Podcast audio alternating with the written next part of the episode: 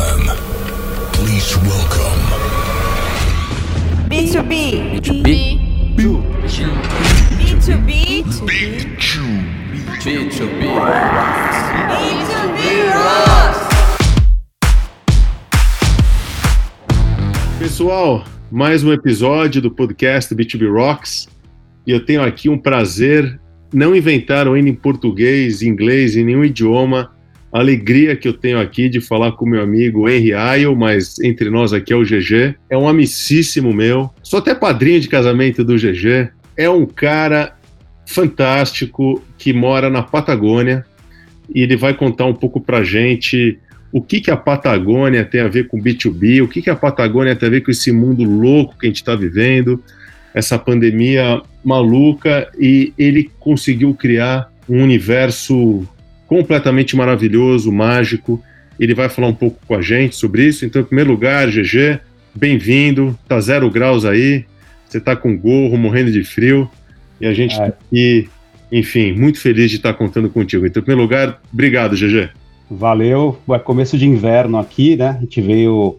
A temporada foi praticamente interrompida, assim, no final da história do, da pandemia, coronavírus. Mas você sabe que eu tava te esperando aqui para visitar a gente, né? A nossa vantagem aqui nessa época de pandemia é que a gente já vive em quarentena. Antes de ter quarentena, a gente já, já montou um esquema aqui que, na verdade, com essa história que tá rolando aí no mundo, não faz muita diferença, porque a nossa vida praticamente não mudou nada, mudou só, por exemplo, se a gente precisa de equipes que venham de fora, porque a gente está numa etapa de construir casas dentro das fazendas que a gente tem aqui na Patagônia, e aí sim acaba dependendo de pessoas de fora. Pessoal, antes de a gente entrar, eu sugiro você apertar pause nesse podcast e entrar no www.pata.cl.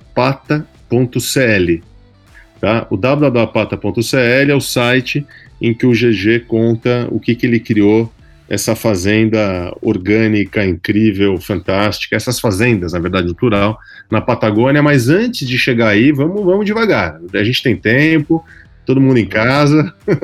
eu queria começar pelo começo. Como começou a sua carreira dentro do B2B, né? Eu sei que você, durante muitos anos, era o repórter Record.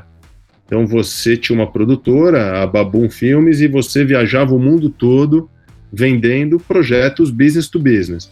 Se puder contar um pouco do que, que você fazia, de onde surgiu essa ideia, eu sei que você morou em Israel também. Então, começa aí, GG, rebobina aí uns 20 anos para a gente chegar devagarzinho na Patagônia. Na verdade, no Brasil, quando eu me formei, eu estudei, fiz jornalismo e fiz direito.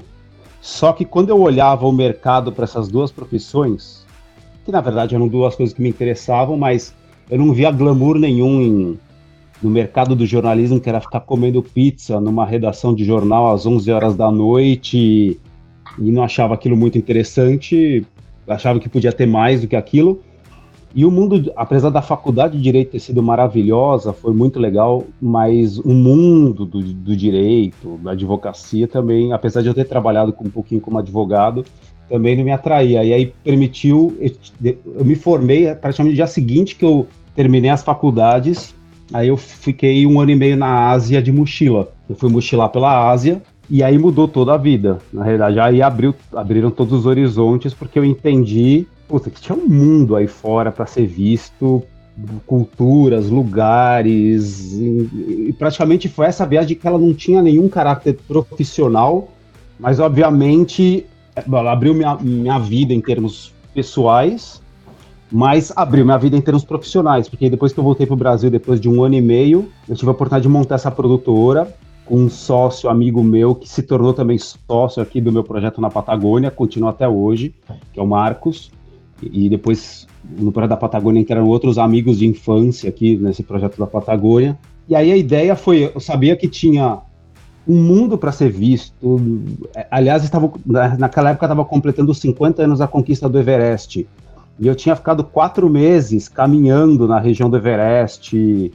É, e aí eu montei um projeto que na verdade inicialmente seria comprado pela National Geographic para através da visão de brasileiros contar os 50 anos da conquista do Everest, que é uma história muito rica porque envolve geopolítica, aventura, morte, vida, desafio. Então é, era incrível.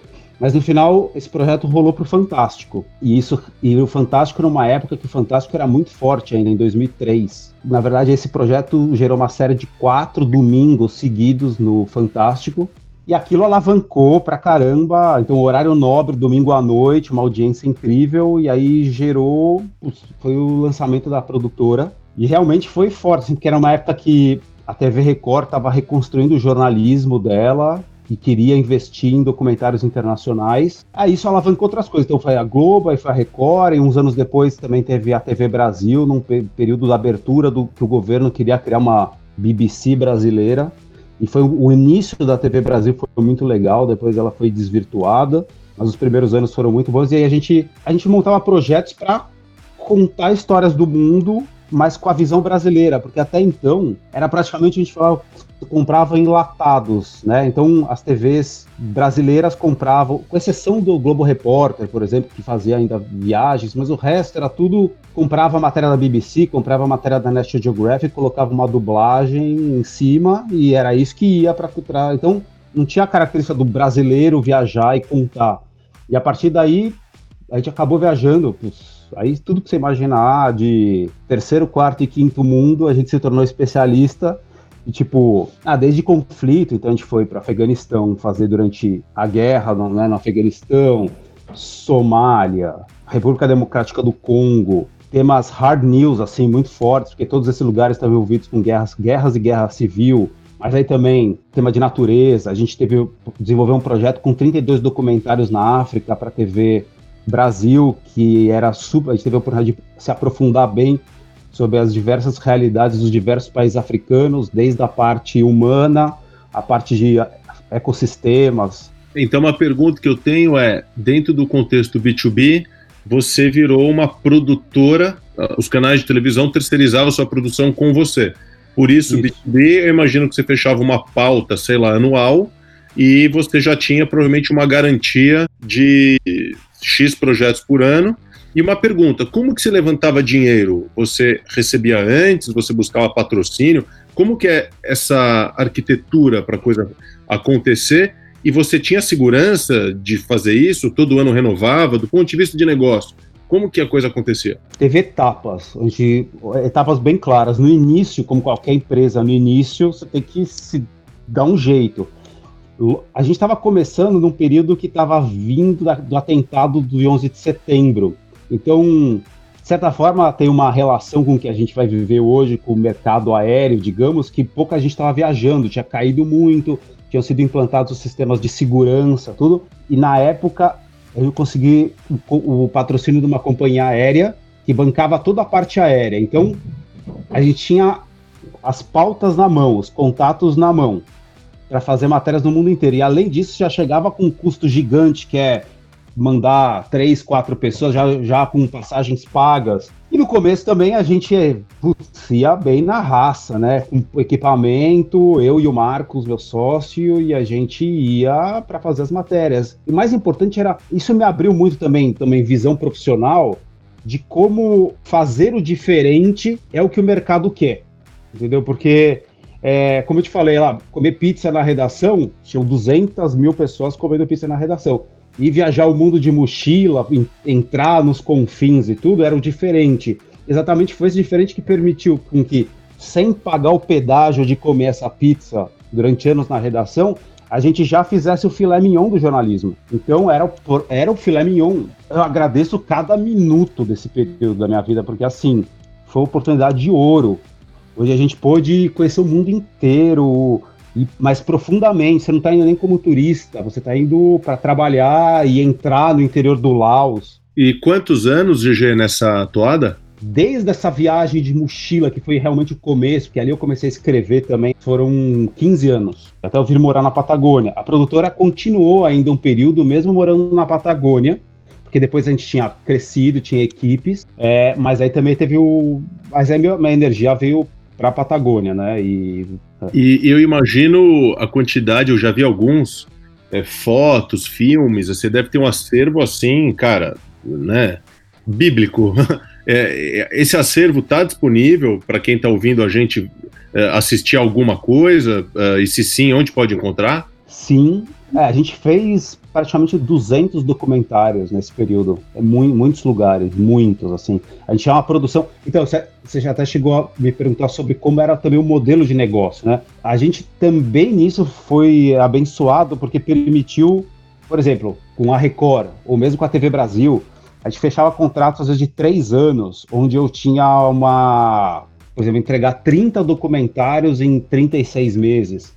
Então chegou momentos que eu tinha eu ia como equipe, eu tinha meu sócio indo com outra equipe, trabalhando simultaneamente, e isso permitia investimento em, em equipamento, você tem que ter escritório, você tem que fazer o material de edição, etc. Então se tornou um modelo muito legal, assim, a gente tinha, e, e esse modelo era renovado ano após ano, então a gente ficou na Record de 2003 a 2016, praticamente. Então foram condições legais assim de trabalho. Realmente era, era filé mignon no aspecto de negócio e para e emissora era maravilhoso, porque era uma terceirização, mas era uma terceirização com pessoas especializadas naquilo. Assim, eu, a gente fechava praticamente as 15 pautas, 20 pautas, um, dois anos antes. Então a gente falava, ó, daqui um ano vai estar ocorrendo um grande festival na Indonésia.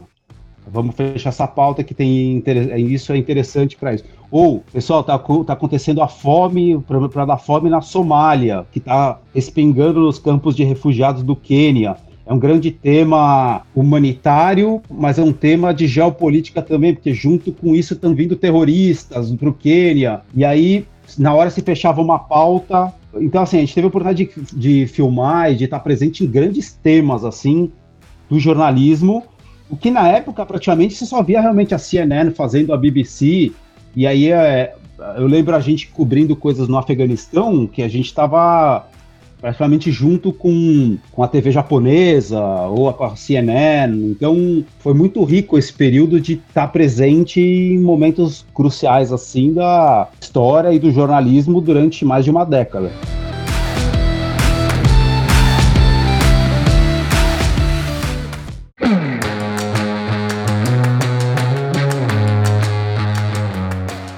E você chegou a ficar rico, cara, fazendo esses projetos? Ou ganhou um bom dinheiro? Ou era, era uma grana que se gastava muito também? Do ponto de vista, não. sei lá, de empresa, empresarial? Rico não, mas o projeto permitiu que a gente pudesse construir outras coisas. Então, teve o reinvestimento na própria produtora, porque você sabe que os equipamentos vão sendo renovados. Então, um lapso de 2003 a 2016, a gente começava filmando com quem conhece o mercado com as PDzinhas, com as câmeras que eram de fita, e você termina 2016 trabalhando em 4K, materiais, equipamentos digitais, e isso você tem que. E o, o equipamento de escritório, as suas ilhas de edição, que você trabalhava com a tua câmerazinha de 2003, não, nada disso serve a sucata para a realidade de 2016. Então era uma renovação constante. Então, mas o projeto permitia que a gente fizesse essas, essas renovações. Legal, então, o que você está dizendo, né? Porque você pega jornalismo, infelizmente, uma profissão tão, tão importante e cada vez mais destruída, né, do ponto de vista econômico, até de sobrevivência. O que você está dizendo é encontrando um ângulo único, diferente, indo para caminhos que os outros não vão, tem espaço. Eu faço uma analogia com o B2B market, né? Que a gente está desenvolvendo aqui também. Um mercado em crise, inclusive o mercado publicitário, mas essa minha viagem, infelizmente, não foi para lugares tão legais quanto que você foi, mas a viagem do B2B tem nos dado também uma visão de especialista, de conhecimento e de diferenciação, que permite esse crescimento, né? Então, e, e dá para ver também que você, eu imagino que deve ter tido muita gente dizendo que você era maluco, que você era louco, indo para lá, indo para cá, como também no meu caso, muitas pessoas, talvez nem dizendo abertamente, mas não, acho que B2B não é tão interessante, não é tão legal, mas eu acho que você tinha tanta certeza do que você estava fazendo que uh, o sonho falava mais alto do que as dificuldades. Mas só para não perder, você falou de quase, sei lá, mais de uma década de conteúdo.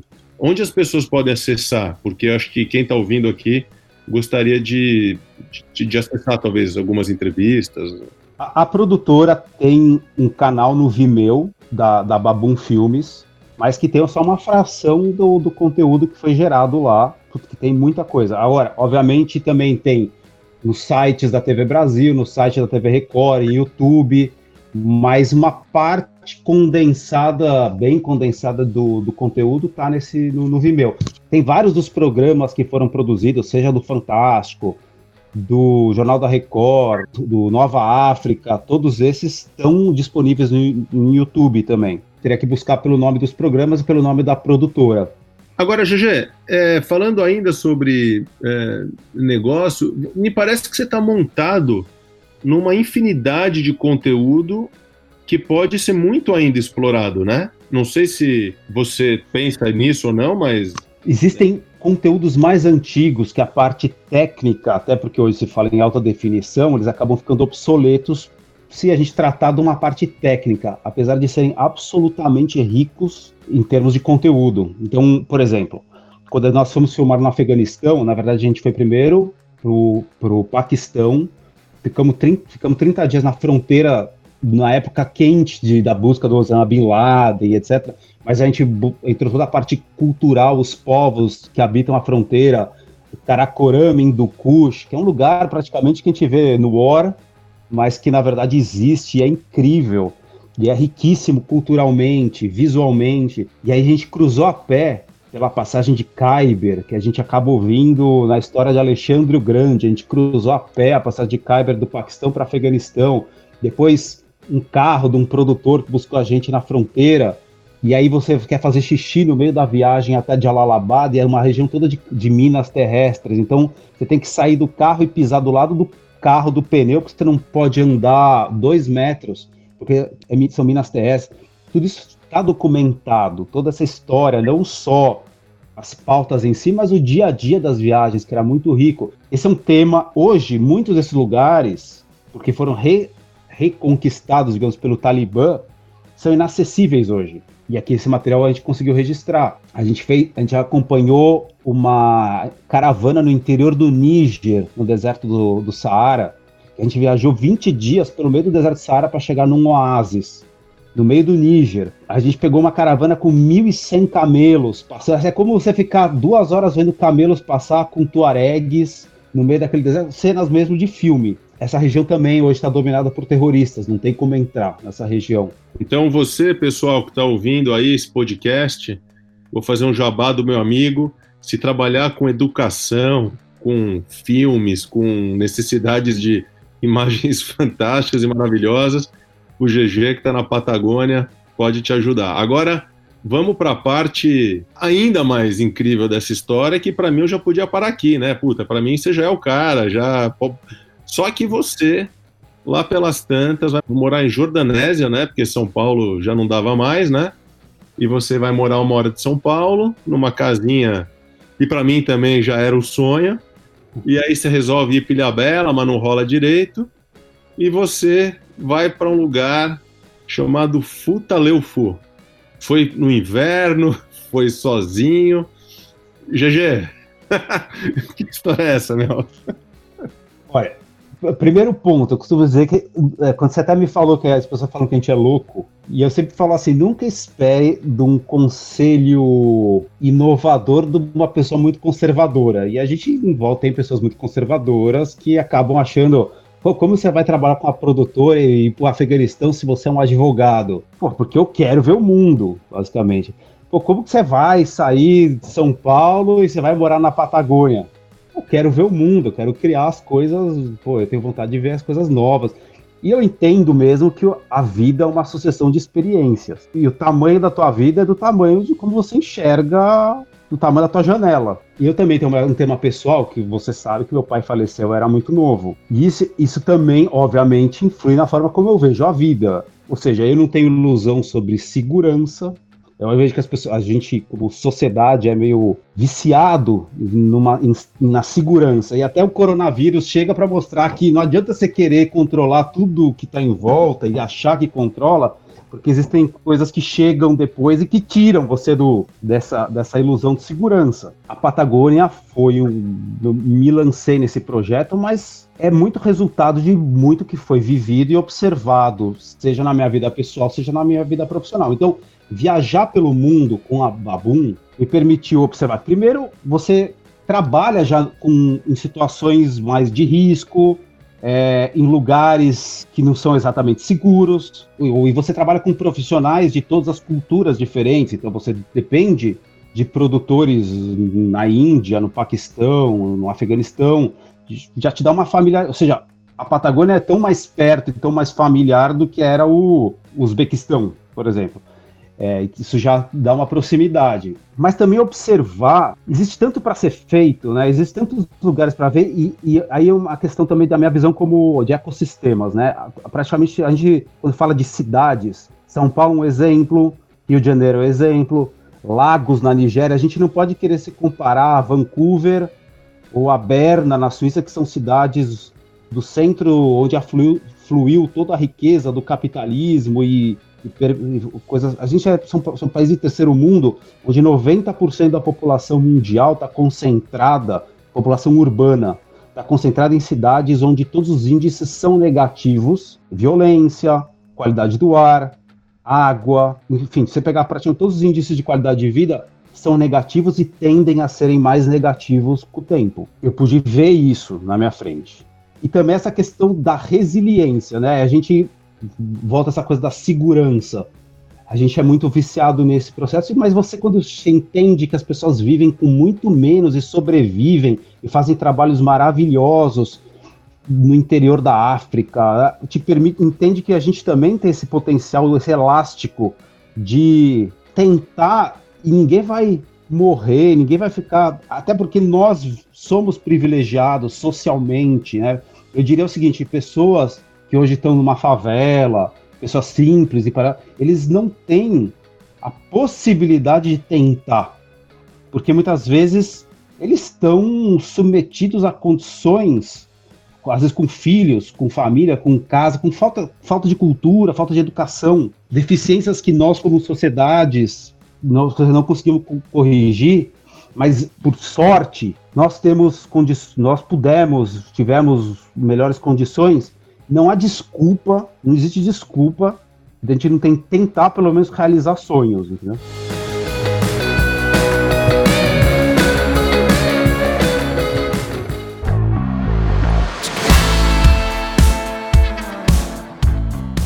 do que consiste o empreendimento www.pata.cl? Eu falei o www.pata para as pessoas poderem, né? Mas do que, que consiste? Do ponto de vista de negócio, eu não queria resumir a negócio, porque aqui o papo aqui, o podcast é B2B, mas aqui é muito mais business to, não é nem to human, é business to universe. Cara, você, eu já fui duas vezes, né, te visitar, eu fui inclusive uma vez de carro, eu cruzei o Chile inteiro, do, de Santiago para baixo, de Porto Montt para baixo, na verdade. É a coisa mais maravilhosa do mundo. Eu nem, eu nem queria resumir essa conversa, negócio, mas dado o contexto aqui, o que, que é? O que, que você criou? É, um, é, um, é o quê? É uma vila? É, um, é uma cidade? É, um, é uma escola? É um kibutz? É tudo isso? O que, que é? É importante deixar claro que a gente sempre viu a pata e vê a pata como um negócio. A gente está falando de sustentabilidade. O erro de falar de sustentabilidade é olhar só o lado da sustentabilidade ecológica e não lembrar que se a sustentabilidade ecológica não tiver acompanhado de sustentabilidade econômica, o projeto, o sonho, vai terminar o, dinheiro, o dia que o dinheiro terminar. A gente, por exemplo, está cercado por um projeto absolutamente maravilhoso, que é do Douglas Tompkins, o Parque Nacional Pumalim, um projeto maravilhoso que ele foi fundador da marca North Face. Eu acho que as pessoas, se tiverem a oportunidade de conhecer esse projeto, é o maior projeto de conservação privado do mundo, que gerou uma rede de parques nacionais na Argentina e no Chile. Eu recomendo que as pessoas conheçam. Porém, o momento que Douglas Tompkins, uma pessoa à frente do seu tempo, mas no momento que ele faleceu, eu não diria que o projeto não entrou em colapso, mas o projeto, como alma, morreu junto, apesar da Chris Tompkins, a esposa dele man, mantém o projeto, mas a gente sabe tudo o que aconteceu. Por quê? Porque ele não era um negócio, era um projeto onde ele fez a fortuna dele com outro business, e, e, começou a investir por ideal na Patagônia, por, pela história dele. Até tem um, um vídeo, um filme maravilhoso dele, do sócio dele, que sai, mostra, né, se não me engano, saíram dos Estados Unidos de barco até o Chile. Como chama? Você lembra desse filme? O, o livro chama 180 Graus Saus. Esse é o filme novo, digamos, é um filme que reconta a história deles. Existe, existem os filmes filmados na época, da história mesmo, com as imagens da época. Esse filme novo, 180 Graus Saus, que é mais é uma recont, recontando a história, usa imagens da época. Porém, Existem a, a, os filmes que, inclusive, um dos filmes ganhou o Festival de Montanha de Trento, em 1969, que é eles escalando o Monte Fitzroy. Então você imagina a cabeça desses caras. Eles saíram da Califórnia numa Kombi, e, e lembrem que, assim, eles não existiam essas marcas antes, não existia North Faces. Eles criaram porque eles eram contra a Guerra do Vietnã, e eles se isolaram, digamos, nos parques nacionais em Yosemite para escalar eles eram contra aquele movimento militar americano e eles tinham outra ideia. Eles já eram à frente do tempo deles naquela época. E eles tinham que fazer os próprios equipamentos. E eles escalavam e subiam e começaram. Eles pegaram o boom e eles, na verdade, foram parte do boom do movimento outdoor nos Estados Unidos. E a partir deles pegaram uma Kombi, eles e quatro amigos, e viajaram e vieram até a América do Sul de Kombi, escalando e surfando no caminho. E tem filmes, imagens maravilhosas da época isso influenciou tanto a vida de, dos dois. Ele, ele pela North Face e depois veio investir toda a fortuna dele na Patagônia a partir dos anos 90, porque foi, foi a grande experiência da vida dele. O Yvon Chouinard, que é o fundador da marca Patagônia, abriu a marca Patagônia. O Skyline é o, é o logo da marca Patagônia, que é uma foto clássica dessa viagem. Aquele logo não é por acaso, é nessa foto existe a Kombi que eles estavam viajando, que não está hoje no logo. Então, essa experiência dos anos 60 influenciou o, o restante da vida deles. Guardadas as devidas proporções, obviamente, mas, por exemplo, para mim, o, momento que mudou minha vida foi quando eu vi o, Himalaia. E aquilo mudou minha vida profissional, minha vida pessoal, e é muito resultado de eu estar morando hoje aqui essa relação com a montanha, com o outdoor, isso está muito ligado ao que a gente entende por educação também, que faz parte do nosso projeto, que a gente pode falar. É, é, é que eu conheço bem, mas para quem está ouvindo, que nunca Sim. ouviu falar, o, o, que, que é o seu empreendimento? O que nós estamos criando é uma forma delicada de urbanização. Vilas sustentáveis. Vilas sustentáveis que, ou seja, o negócio ele está apoiado num tripé que é real estate. Pessoas podem vir comprar um terreno dentro das fazendas. Essa, esses são terrenos é, onde tudo foi pensado de forma orgânica, o tamanho dos lotes, a, a forma de ocupação da terra. É realmente ter uma casa integrada a uma fazenda orgânica dentro da Patagônia, onde passam rios, onde tem montanhas nevadas.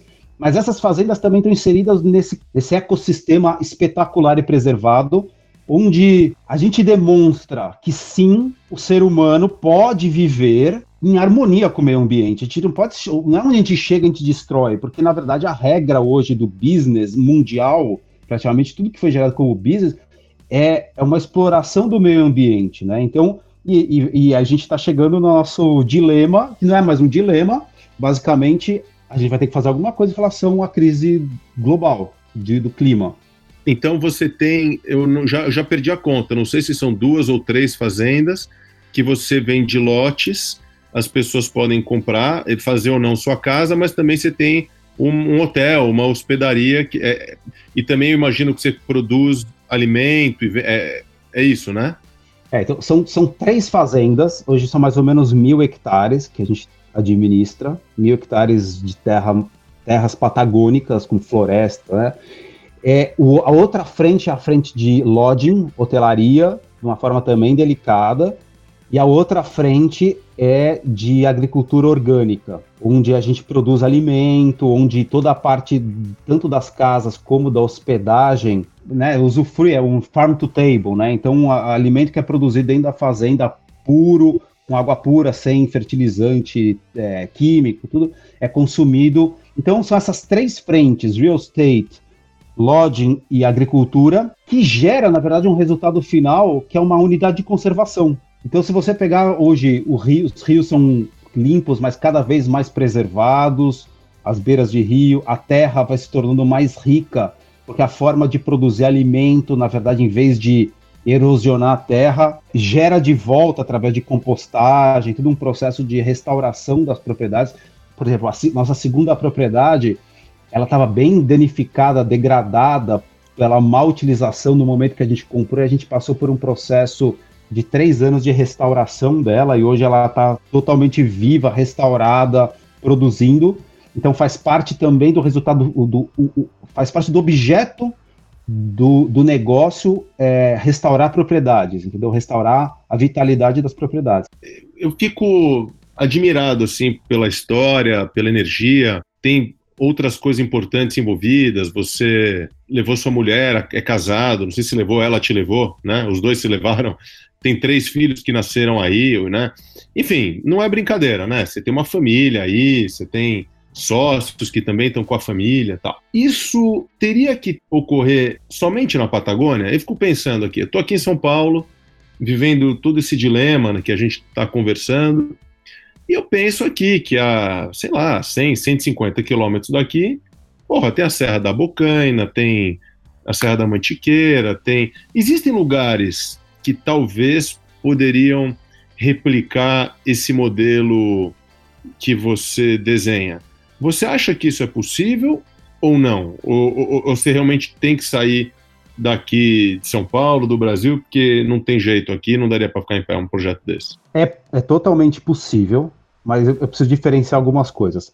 Obviamente que a nossa, a nossa opção por vir para a Patagônia, ela está tá muito relacionada com o ambiente, ou seja, a gente é uma região totalmente preservada, com montanhas.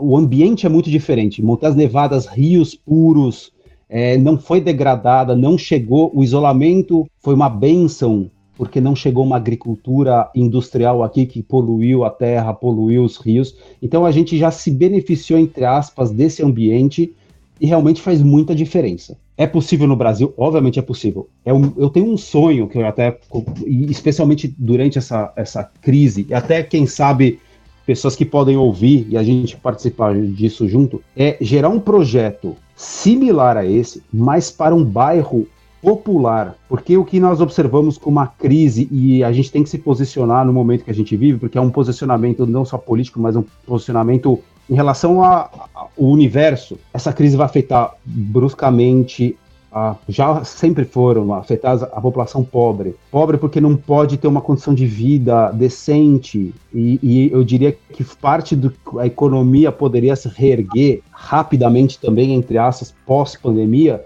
é se nós investíssemos nas áreas que deve, realmente são necessárias, e a gente tem milhões de pessoas que precisam ter moradia decente no Brasil, poderão produzir alimento, poderão ter educação de nível. Então, quem sabe com a experiência que nós temos aqui de uma produção de energia, produção de comida, uma, um modelo de urbanização, a gente pudesse criar bairros populares para pessoas de baixa renda, que obviamente depois poderiam ser copiados por municípios, por estados em outras partes do Brasil, para criar uma rede de vilas sustentáveis e até de certa forma para que a gente pudesse vai ser fundamental. Não, não, há escapa, não há como escapar de uma vida saudável para os próximos anos, seja para o clima, mas para as próprias pessoas, para a qualidade de vida de todos, porque a gente tem que romper a, a, a visão de que eu estou bem, mas o entorno não está bem. Você não pode estar tá bem se o entorno não estiver bem. Então a gente tem que despovoar, de certa forma, periferias onde os níveis são horríveis de vida e tentar revolucionar e de novo a gente a nossa vida é do tamanho de como a gente enxerga ela, o tamanho da nossa janela.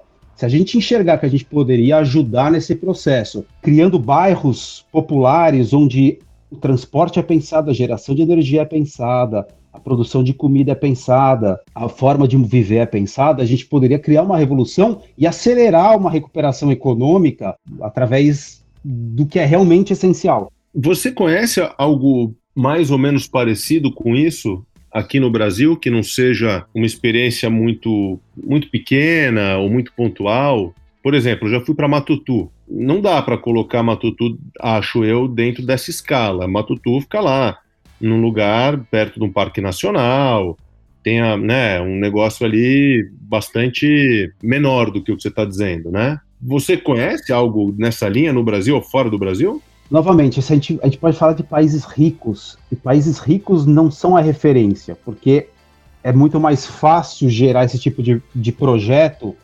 onde, primeiro, a liderança política entende a importância de, ser, de fazer isso. É, é, praticamente, não adianta falar, a gente falar aqui da Escandinávia ou falar da Áustria, porque a gente está falando uma parcela mínima da população onde, onde a riqueza gerou um outro nível educacional e de percepção, e mesmo lá existem seus problemas, entendeu? Mas eu acredito que ainda essa revolução está para ser feita, deveria ser feita perto, perto de São Paulo, pegar uma área de canavial degradada, e eu acho que deveria ser todos os processos do, de, de início ao fim deveriam ser exemplo. Perto de São Paulo, uma área de canavial degradada, onde certamente os córregos foram danificados ou poluídos por uso de agrotóxicos, iniciar um processo de restauração dessa terra, limpeza de córregos, iniciar um projeto de urbanização, um transporte inteligente. Obviamente que para sair daqui a gente está interligado,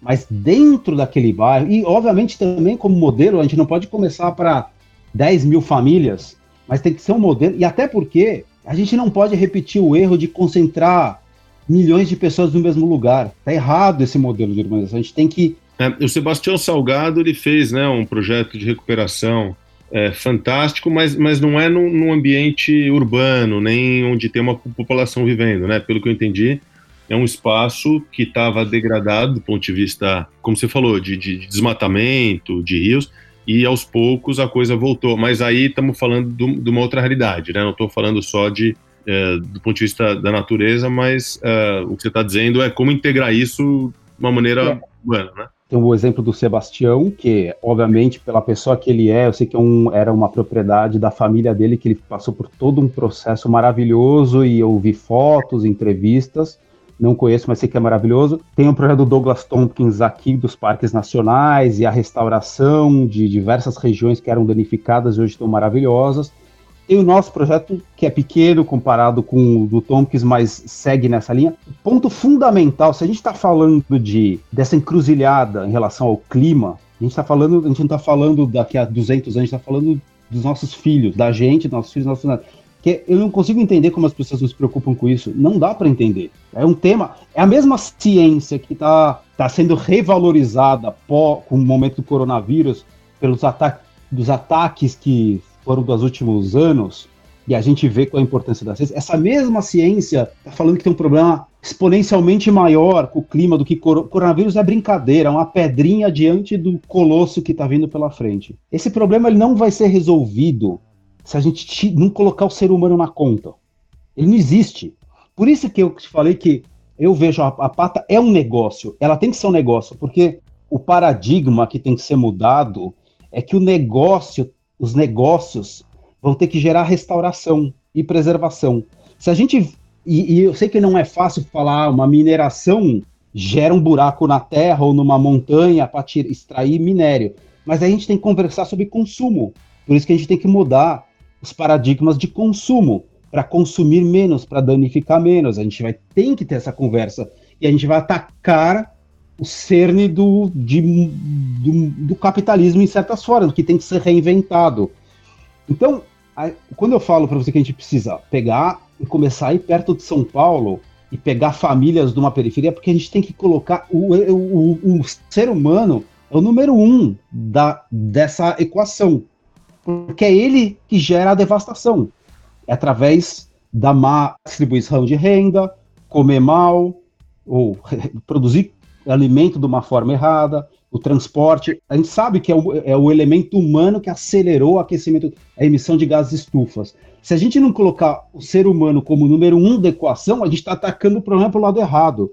E é por isso que eu acredito que a gente tem que urgentemente, um, um país como o Brasil e um ambiente como São Paulo, que a gente sabe que tem pessoas que pensam, capazes, tem a capital e existe uma necessidade premente de gerar formas de reativar a economia após uma pandemia. Por que não reativar a economia numa frente que é absurdamente necessária? e que a partir do momento que você reative por esse lado, você vai gerar novos consumidores, e aí volta consumidor, mas a gente não quer mais o consumo, aquele consumo, consumo consciente. Mas aí a gente tem que instalar painéis solares, temos que construir casas inteligentes, com sistemas inteligentes. Então a gente está falando de construção civil, está falando de geração de energia, está falando de transporte, está falando de produção de alimento, porque a gente terceirizou, quando a urbanização acelerada da humanidade, nós terceirizamos a produção de alimento. Quando você terceiriza a produção de alimento, você perde a sua comida, o controle sobre a sua comida. Por isso que a gente come tanta porcaria, a gente come química. Então, esse projeto tem que integrar produção, porque produzir alimento é político. É, hoje em dia é uma forma de, de mostrar que a gente toma poder de volta e produz da forma certa, porque se a gente tem que estar preocupado com o gás que sai do carro, e ter com razão, a, a, a, produção, a má produção industrial de alimentos gera muito mais efeito do gás estufa, sem falar no desmatamento, né? É, que se está produzindo soja. Olha, tem tanto para ser reformado, mas só a reforma disso seria um incentivo econômico para gerações, entendeu? GG, estamos finalizando aqui. É, eu queria falar várias coisas, eu queria falar. Primeiro, quem está ouvindo a gente, se você é educador, se você trabalha com política, se você quer conhecer um lugar simplesmente maravilhoso para levar seus filhos, entra lá no www.pata.cl, fala que é amigo do GG, que ouviu o podcast, ele vai te receber lá com esse sorriso aberto e, e isso vai ser transformador. Eu fui duas vezes para lá, não vejo a hora de voltar. Então, essa é a primeira coisa. Se você tiver oportunidade, vá. Segunda coisa, GG, anteontem, aqui em casa, eu vi um filme com os meus filhos. E eu tô lembrando de você é, agora, que é o Capitão Fantástico, cara. Você já viu esse filme? Já. Tem uma similaridade aí, não tem? Entre vocês dois? Eu acredito que a similaridade está em poder olhar as coisas de uma forma diferente. Especificamente sobre o tema da educação, é um carro-chefe aqui pra gente. A gente tem uma escola, a gente produziu, construiu uma escola aqui dentro porque quer, começa de pequeno. A gente quer que as crianças amem a natureza. Porque se não adianta você falar no meio de São Paulo, se a, se a criança não tiver contato, se você ama com o que você tem contato, você preserva e cuida com que você hum. né, tem, tem uma certa intimidade. E a gente também, as pessoas, as crianças estão muito afastadas disso. Então, se a gente não tiver amantes aí do planeta, vai ser difícil ter essa reforma? A partir de agora, para mim, você é o GG Fantástico. Você já era, mas eu não te chamava assim. Então agora você é o GG Fantástico. Outra coisa que eu quero dizer também, eu já vi que vocês estão fazendo várias é, atividades em conjunto com outros negócios, tem palestras aí na Patagônia, né? Cursos de yoga, é, dos mais diversos assuntos. Então também para quem tem interesse, outra desculpa para ir para lá. E, poxa, eu queria te agradecer aí pelo tempo. É, tantas coisas a gente nem falou. O GG também criou. Quando eu falo GG, ele, toda, toda a turma tá, que tá junto, mas um festival de filme maravilhoso, que os caras projetam filme de natureza na montanha. Assim, é, de verdade, são referências fantásticas mesmo, mágicas, incríveis, que é difícil de explicar num podcast, mas, enfim, é, é a ferramenta que a gente tem uh, eh, para disseminar essa conversa. Então, GG, eu queria te agradecer. Quero muito voltar aí e ficar naquele chalezinho dos Três Porquinhos com a turma, que é um lugar incrível, maravilhoso.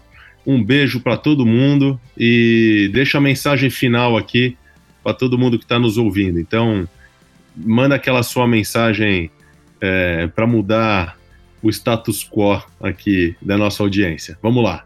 Primeiro eu estou te esperando aqui para a gente dar aquela nadada no rio, aqui na frente de casa, mas que as pessoas te, um, possam utilizar esse momento que a gente tem vivido como uma mudança, assim, né? É uma oportunidade é, difícil agora, mas a gente tem que olhar as coisas sob uma perspectiva de longo prazo.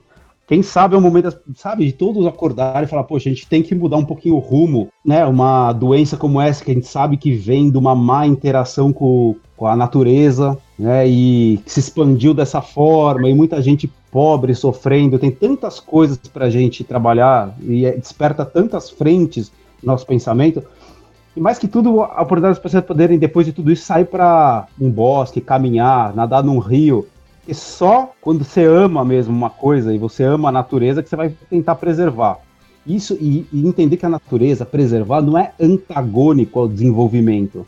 Na verdade, a gente só vai poder continuar nosso caminho como humanidade, fazer as coisas legais se a gente estiver em harmonia com a natureza, né? Então, pô, conseguir ter morar num lugar gostoso, com um clima legal e tudo é o que permite que a gente avance, que nossos filhos possam avançar e tenham uma vida tranquila. E hoje, infelizmente, a gente tem visto é, como uma coisa ou outra. Então tá na hora de, de casar as coisas, né?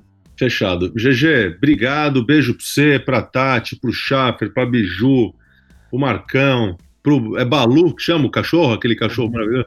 É, o Balu, tá aqui, o, o Brancão. O Balu. E é isso, cara. Tudo de bom, fique bem. A hora que passar essa bagunça, a gente aparece aí, tá bom? Beijo para todos aí. Valeu, obrigado, cara. Tchau.